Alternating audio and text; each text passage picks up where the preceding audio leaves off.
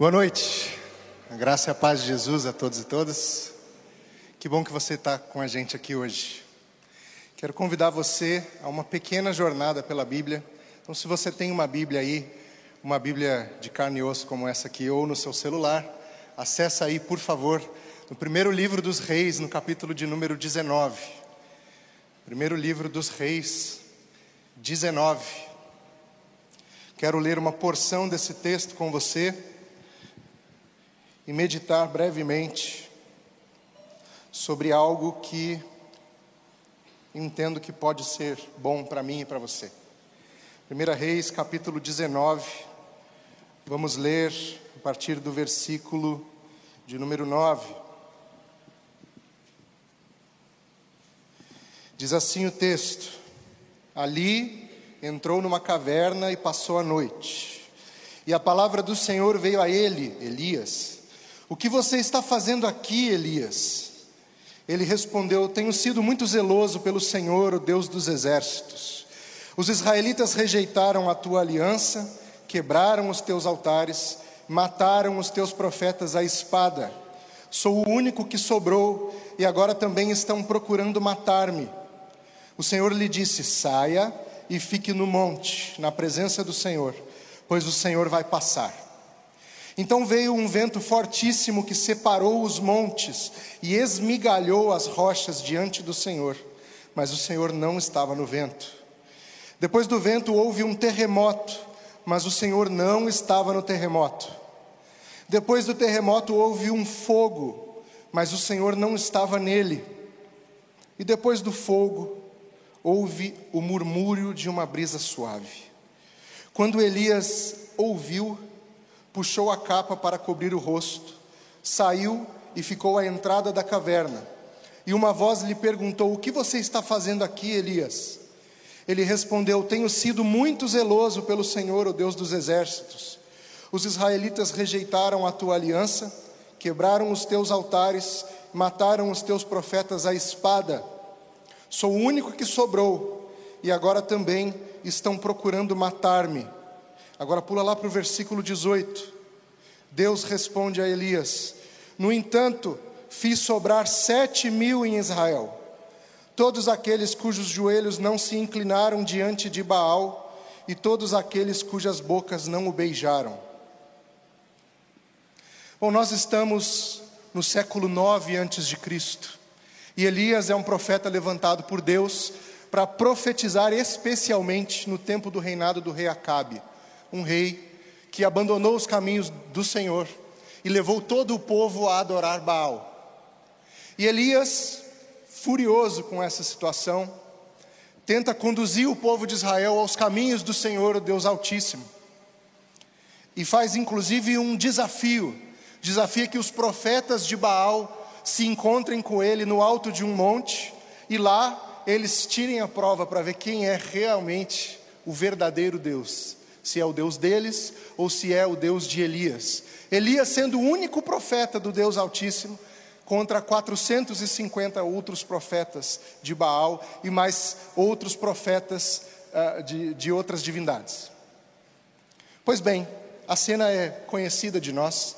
Eles pegam dois novilhos, sacrificam esses novilhos e colocam, erguem dois altares e os profetas de Baal ficam um dia inteiro invocando a presença de Baal para que consuma aquele sacrifício e mostre ao povo que Baal é de fato o Deus verdadeiro. Elias começa a debochar deles, fala: eu, eu acho que o seu Deus aí está dormindo, hein? Dá, fala um pouquinho mais alto aí que eu acho que ele não está ouvindo. Grita aí mais. Acho que se você correr mais rápido, de repente ele te atende. E aí, eventualmente, Elias fala: Tá, agora é minha vez. E para vocês não dizerem que eu estou trapaceando, joga uma água aqui em cima desse negócio, joga bastante água. Ó oh, Deus, agora vamos mostrar para esse povo que o Senhor é de fato Deus em Israel.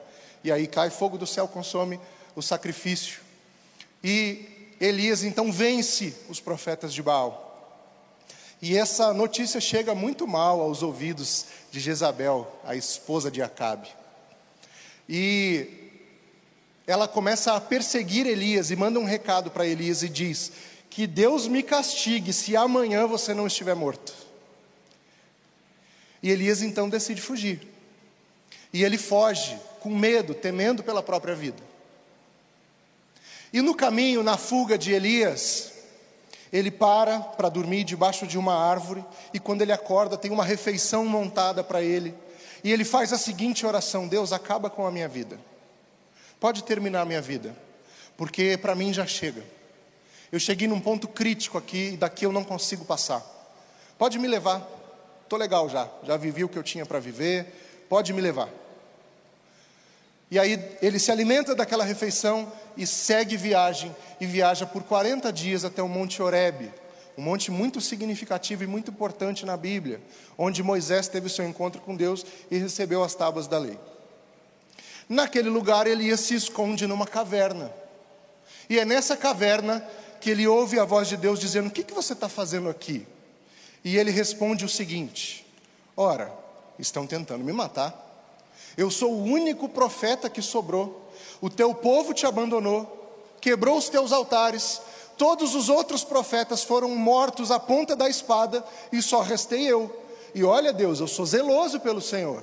Eu zelo pela Sua palavra, eu sou fiel ao Senhor, eu tenho feito tudo o que o Senhor mandou eu fazer e estão querendo me matar. E aí, Deus diz: então vai ali fora, a presença do Senhor vai passar. Deixa eu fazer uma pausa aqui. A Bíblia ela é muito rica em figuras de linguagem, você certamente sabe disso. E a caverna é uma figura bonita que aparece em vários textos da Bíblia. A imagem daquele lugar de refúgio, daquele lugar de esconderijo, a que muitas pessoas recorrem nos seus tempos de dificuldade. Davi se escondeu em cavernas, e a gente tem histórias lindas de Davi, o que aconteceu com o rei Davi dentro de cavernas. Elias é considerado, se não o maior, talvez um dos maiores profetas de Israel. Um dos maiores profetas, e é engraçado porque um dos maiores profetas não tem um livro no rol dos profetas maiores. Quando você olha os profetas lá, tem Isaías, tem Jeremias, tem Ezequiel, tem Daniel, mas não tem Elias, o livro de Elias. Curioso. Mas quando Jesus sobe o monte e acontece a transfiguração, quem aparece para Jesus é Elias. Não é Isaías, não é Jeremias, é Elias, simbolizando todos os profetas. Esse é o tamanho desse homem. Esse homem que experimentou o cuidado, que teve experiência sobrenatural com Deus. Imagina, você dorme, acorda e a sua refeição está posta. De onde veio não interessa. Quem trouxe não interessa. O que interessa é que está posto e o seu sustento está garantido.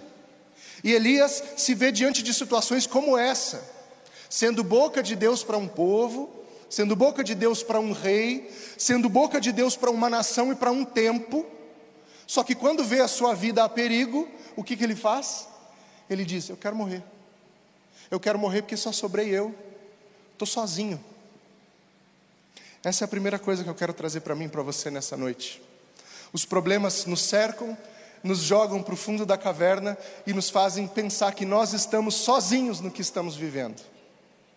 Alguns e algumas de nós temos a tendência de fugir para a caverna, sabe? A caverna faz parte da vida de todo mundo em algum momento. Só que algumas pessoas recorrem mais à caverna do que outras. A caverna acaba sendo quase que um ponto de, de referência para algumas pessoas. Sabe, tipo aquela pessoa que tem uma casa na praia, e aí tem um feriado, ela vai para a praia? Tem gente que tem a caverna, e aí tem uma pausa, ela vai para a caverna. Eu, eu sou uma dessas pessoas. Confesso para você que a caverna é, quase um, uma terceira casa para mim, porque a segunda é a Ibabe. Pô, falei bonito agora, hein? A segunda é a Ibabe. Mas eu tenho essa tendência, e é uma coisa que, obviamente, eu trabalho na presença de Deus e peço ajuda a Deus, mas em momentos críticos da vida, eu busco esse refúgio. E o que é a caverna, se não um lugar em que nós buscamos a solidão completa, não é isso? Elias está no fundo da caverna e ele diz: Só sobrei eu, estou sozinho. Seus profetas todos morreram, só sobrei eu. É assim que a gente se sente no meio das dificuldades, completamente sozinho, completamente abandonado, esquecido. Só que Deus fala com Elias assim: O que, que você está fazendo aqui? Deus está lá, com ele. Então ele não está sozinho. E esse negócio de fugir para o fundo da caverna, para ficar sozinho, para se isolar de tudo, acaba sendo uma resposta equivocada, porque nós nunca estaremos sozinhos. Porque Deus está lá. Elias queria ficar completamente sozinho e ele fala isso com Deus. Ele diz: Eu estou sozinho. só restei eu. Todos os outros foram mortos. Eu estou aqui, sou fiel ao Senhor e só restei eu. É assim que a gente se sente. Como eu disse, eu tenho essa tendência de ir para a caverna. E é complicado você ir para a caverna tendo filho pequeno em casa, porque você está lá sofrendo. E aí o filho chega e fala: Papai, abre a garrafa de água para mim. Aí eu falo assim: Calma, filho, eu estou sofrendo agora. Deixa eu sofrer um pouquinho, depois eu abro essa garrafa de água. Não, papai, mas eu estou com sede, eu preciso. Tá bom. Aí eu saio da caverna, pego a água, abro a garrafa, dou para ele e volto para a caverna. Papai, deixa eu te mostrar um negócio aqui no videogame. Calma, Dan, eu estou na caverna, bicho. Estou sofrendo. Me deixa na minha fossa. Parece que tem gente que gosta de ficar nesse lugar. Tem gente que gosta de ficar remoendo esse sentimento. Aí a gente bota trilha sonora para isso. Eu sei que você tem a musiquinha que você, quando você está ruim, você bota para ouvir a musiquinha. Não tem? Tem, claro que tem. E aí fica no repeat a música. Fica ali, aí ela acaba, você volta a ela, porque o pedaço bom dela você perdeu. Aí você volta a ela. Parece que tem gente que gosta de semear esse sentimento, gosta de fazer ele ficar vivo dentro do coração. E Elias, diante de Deus, diz assim: Eu não quero mais viver, eu quero morrer. E Deus olha para ele e diz assim: Mas o que, que você está fazendo aqui, nesse lugar aqui? Porque sozinho você não está, eu estou com você. Então, a primeira coisa que eu quero que você grave, grave no seu coração para sair daqui e lembrar de pelo menos uma frase do que eu falei hoje, é essa: não interessa se você está no fundo de uma caverna hoje, você não está sozinho. Não interessa se você está no fundo de uma caverna hoje, você não está sozinha, porque Deus vai olhar para você e vai dizer: Mas o que, que você está fazendo aqui? Porque aqui eu também estou. E aí ele chama Elias para fora. Elias sai. E aí, o que acontece? Eu fico pensando que tipo de lugar era esse. Porque tem uma ventania terrível, depois tem um terremoto, depois tem um incêndio. Que estava acontecendo nesse lugar que Elias foi se esconder? E nenhum desses grandes movimentos Deus se manifestou. Porém, quando vem o sussurro da brisa suave, Elias cobre a cabeça e entende que ali Deus está. Isso me faz pensar que, em momentos críticos da vida, eu e você talvez estejamos esperando respostas muito grandes, muito estrondosas, muito, sobrenatural, muito sobrenaturais, muito pirotécnicas. Sabe quando a gente fala de mover do espírito? Tem, um, tem umas coisas que a gente espera quando fala de mover do espírito, não tem? Você quer sentir aquele negócio, aquele poder, aquele mover, aquela coisa intensa. E a gente tem a tendência de negligenciar os pequenos movimentos que Deus vai fazendo, todos os dias e em todos os momentos, cuidando de nós e nos guardando e nos livrando do mal e nos sustentando. E aí não estava no terremoto, não estava na ventania, não estava no incêndio, mas estava no sussurro. E quantas e quantas vezes Deus se manifestou a mim e a você no sussurro e a gente não ouviu. Quantas e quantas vezes Deus se manifestou no sussurro e a gente achou que era outra coisa. A gente via a refeição posta, o sustento garantido, o milagre acontecendo, e a gente olhava para Deus e falava: O Senhor me abandonou, não tem mais nada para mim. A gente olhava para a vida, para as circunstâncias da vida, coisas boas acontecendo, coisas ruins acontecendo, e a gente olha no olho de Deus e fala: Para mim já chega. Não quero mais. A gente se sente sozinho, era o que Elias sentia. E aí acontece esse encontro, Elias ouve o sussurro e vai até Deus, e Deus repete a pergunta: O que, que você está fazendo aqui? Eu quero que você preste atenção no fato de que Elias já está fora da caverna. Deus estava dentro e Deus estava fora da caverna com Elias. Ele diz de novo: O que, que você está fazendo aqui, agora, do lado de fora? E ele repete a resposta. Ele diz: Ora, só sobrei eu, Deus. Ora, eu sou profeta do Senhor, zeloso com a Sua palavra. Acabei de derrotar 450 profetas de outras divindades aí, e estão querendo arrancar minha cabeça. Estou sozinho. E Deus diz: pega as suas coisas, volta pelo caminho de onde você veio, porque eu reservei, eu preservei sete mil. Você não está sozinho. Você não está sozinho porque Deus está com você, e você não está sozinho porque Deus preserva mais pessoas. Elias se sentia sozinho, abandonado, eu sou o último profeta. E Deus fala: Não, não é. Tem mais sete mil que não dobraram os joelhos para Baal. Eu, eu, Deus falando, né? Eu preservei sete mil em Israel. Todas as vezes que você estiver em um momento crítico da sua vida, lembre-se de que você não está sozinho, você não está sozinha, porque Deus está com você e porque Deus tem preservado outras pessoas para caminharem com você. Edu, da onde você está tirando isso? Do segundo texto que eu quero ler com você. Nós vamos avançar mil anos no tempo, tipo de volta para o futuro. E vamos à segunda carta aos Coríntios. Paulo escrevendo aos Coríntios. 2 Coríntios 1.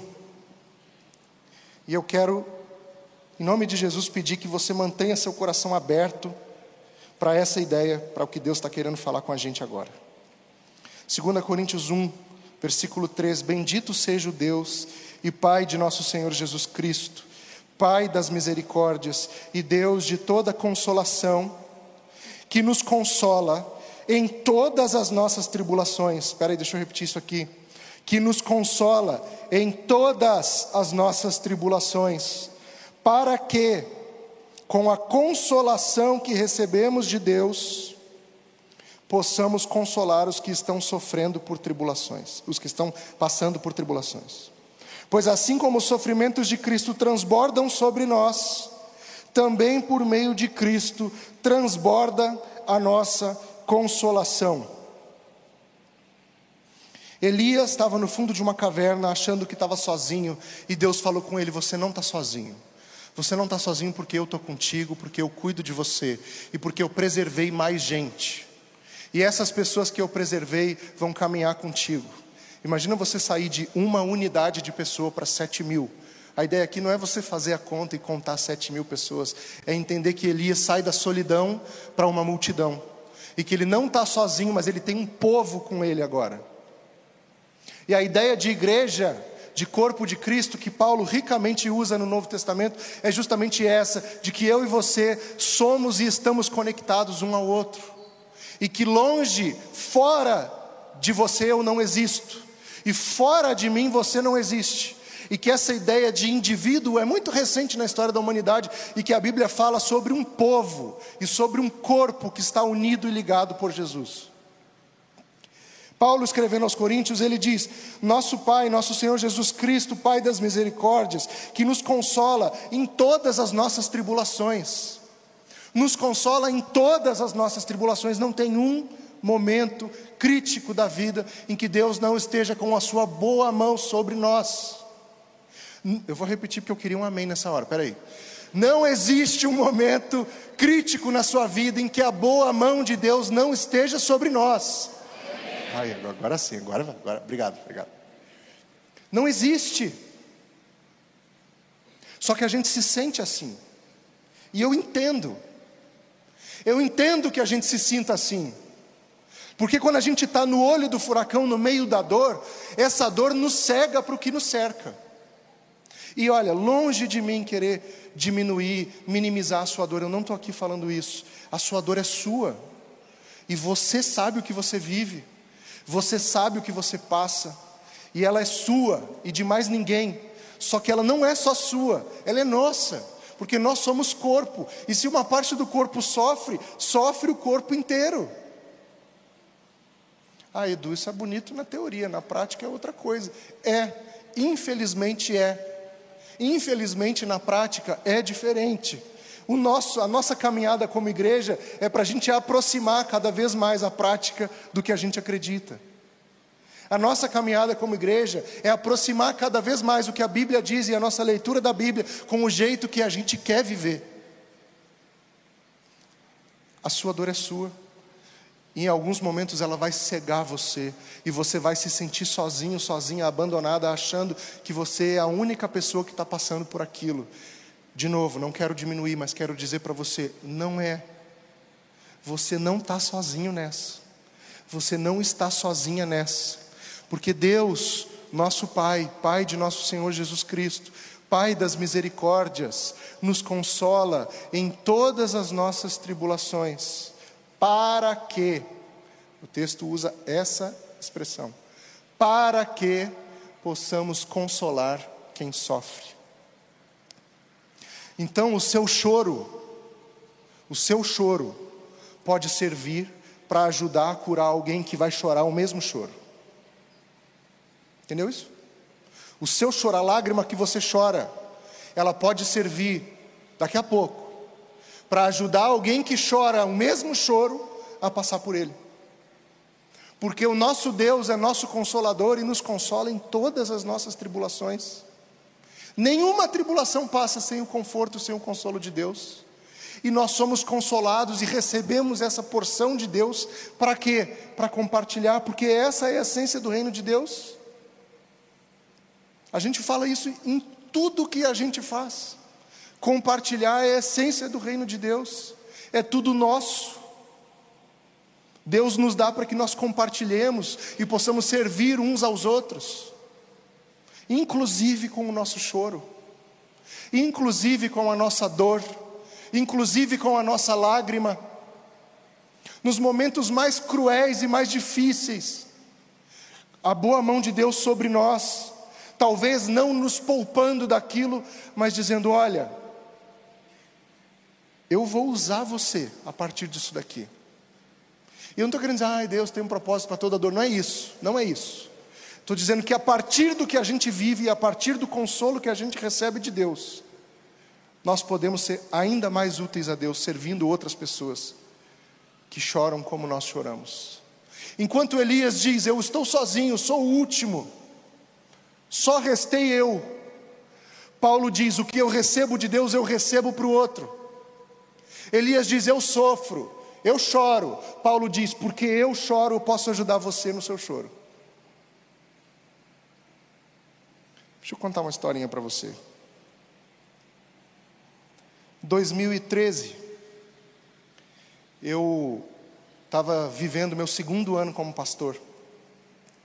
E eu era pastor de jovens, numa igreja no interior do Rio de Janeiro. E tinha o meu grupo de amigos, e nós tínhamos uh, sempre o hábito de sair juntos para lanchar e tal.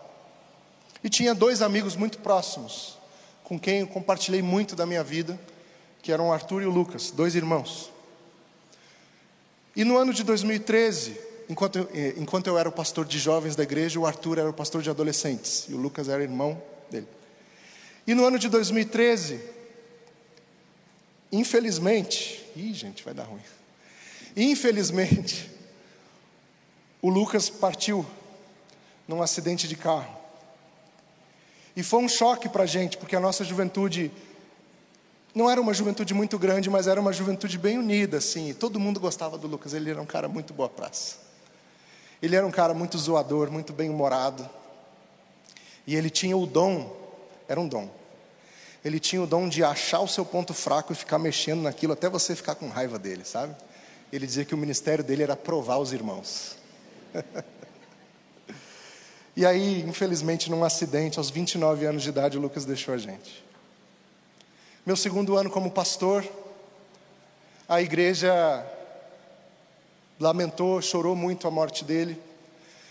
E o pastor da igreja me liga e diz: Edu, eu estou num projeto missionário no interior do Amazonas, você que vai ter que conduzir o ofício fúnebre do Lucas. Eu disse: Ok, pode deixar. O meu primeiro velório como pastor vai ser o do meu melhor amigo. Vamos ver como é que isso vai acontecer. E aconteceu. Aconteceu, fluiu, a gente fez uma grande celebração pela vida do Lucas, que apesar de curta, foi muito marcante para nós e a gente, eu e a Joyce, minha esposa, a gente lembra dele praticamente todos os dias, porque ele tinha um jeito muito próprio de dizer algumas palavras. E quando a gente vê uma dessas palavras em alguma placa, alguma coisa, a gente lembra dele. Imitando o Cid Moreira, sabe a voz do Cid Moreira? Lendo a Bíblia, era engraçado.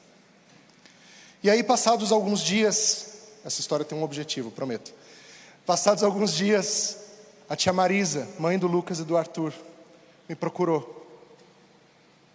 E ela disse: Edu, eu queria falar uma coisa com você, eu falo, fala, tia. Eu queria me colocar à disposição da juventude e da igreja para consolar mães que perdem seus filhos. Porque eu conheço essa dor hoje. E eu acho que eu posso ajudar dessa forma. Isso para mim foi uma aula. Eu aprendi com a tia Marisa o que é consolar a partir do consolo que você recebe de Deus. Mesmo no seu maior momento de dor, mesmo na sua pior experiência de vida, mesmo no seu momento mais crítico, a boa mão de Deus está lá. Faltou o amém, mas tudo bem. A boa mão de Deus está lá. Levantando a gente, sustentando a gente, e a partir desse sustento, sustentando outras pessoas, porque naquele momento nós também somos instrumento de Deus na vida de outra pessoa. A gente ainda está saindo desse trauma enorme que é essa pandemia. E quase todos, se não todos, nós perdemos alguém nesse tempo. E eu digo para você: essa dor que a gente sentiu, a gente recebeu o consolo de Deus, ainda recebe o consolo de Deus, ainda recebe o abraço de Deus, ainda recebe o abraço, o consolo, o cuidado de Deus, e a gente coloca isso a serviço do outro. E a gente diz: o seu choro eu conheço, o seu choro eu conheço. Tia Marisa, que mulher de Deus, gente. Perdeu o seu caçula. E poucos dias depois chegou para mim e falou assim: Edu, eu, preciso, eu quero me colocar à disposição. Três meses depois a gente perdeu, infelizmente, outro jovem da igreja, na mesma circunstância, um acidente de carro. Na mesma hora eu liguei para ela e falei: Tia Marisa, aquele negócio está em pé ainda? Claro, então vem aqui para a igreja, estou precisando da senhora. E a mãe daquele jovem recebeu um consolo que eu não seria capaz de dar. Recebeu uma palavra que eu não seria capaz de dar. E só alguém que sentiu na pele aquilo ali seria capaz de dar. Percebe que a consolação que eu e você recebemos de Deus está à disposição de todos. É só a gente colocar à disposição. Eu não existo longe de você, você não existe fora de mim, nós somos um corpo, a sua dor é minha dor, a minha dor é sua dor. Então, se você tem um consolo, se você tem um conforto da parte de Deus, oferece isso para alguém, porque alguém certamente está precisando. Porque vamos falar a verdade, ninguém está bem, né? Ninguém está 100%. Mas o cuidado que a gente recebe da parte de Deus, carinho que a gente recebe da parte de Deus, o sustento que a gente recebe da parte de Deus, não é só para mim, não é só para você, é para nós.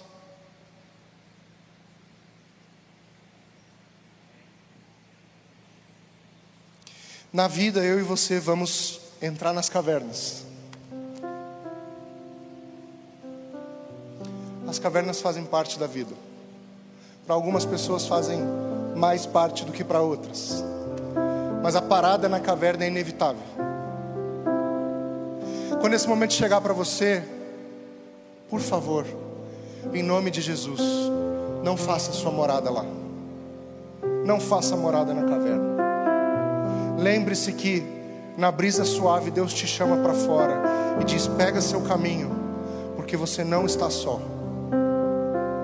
Pega seu caminho, porque eu guardei mais gente como eu guardo você.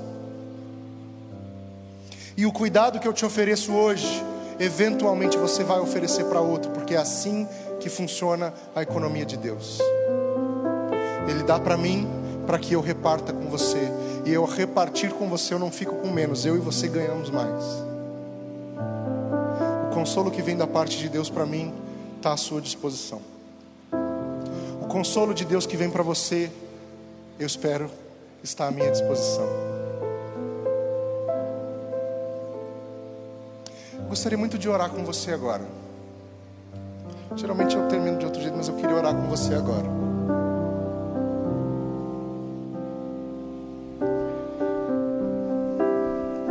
Feche seus olhos, por favor.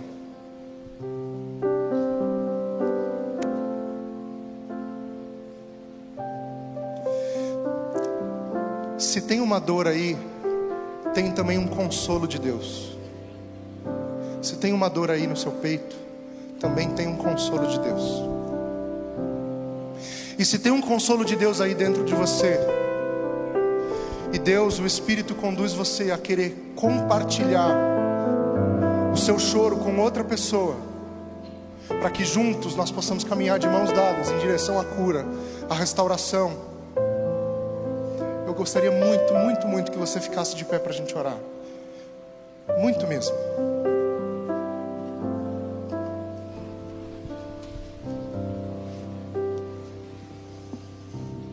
Deus, nosso Pai, louvado seja o teu nome. Pai de toda misericórdia,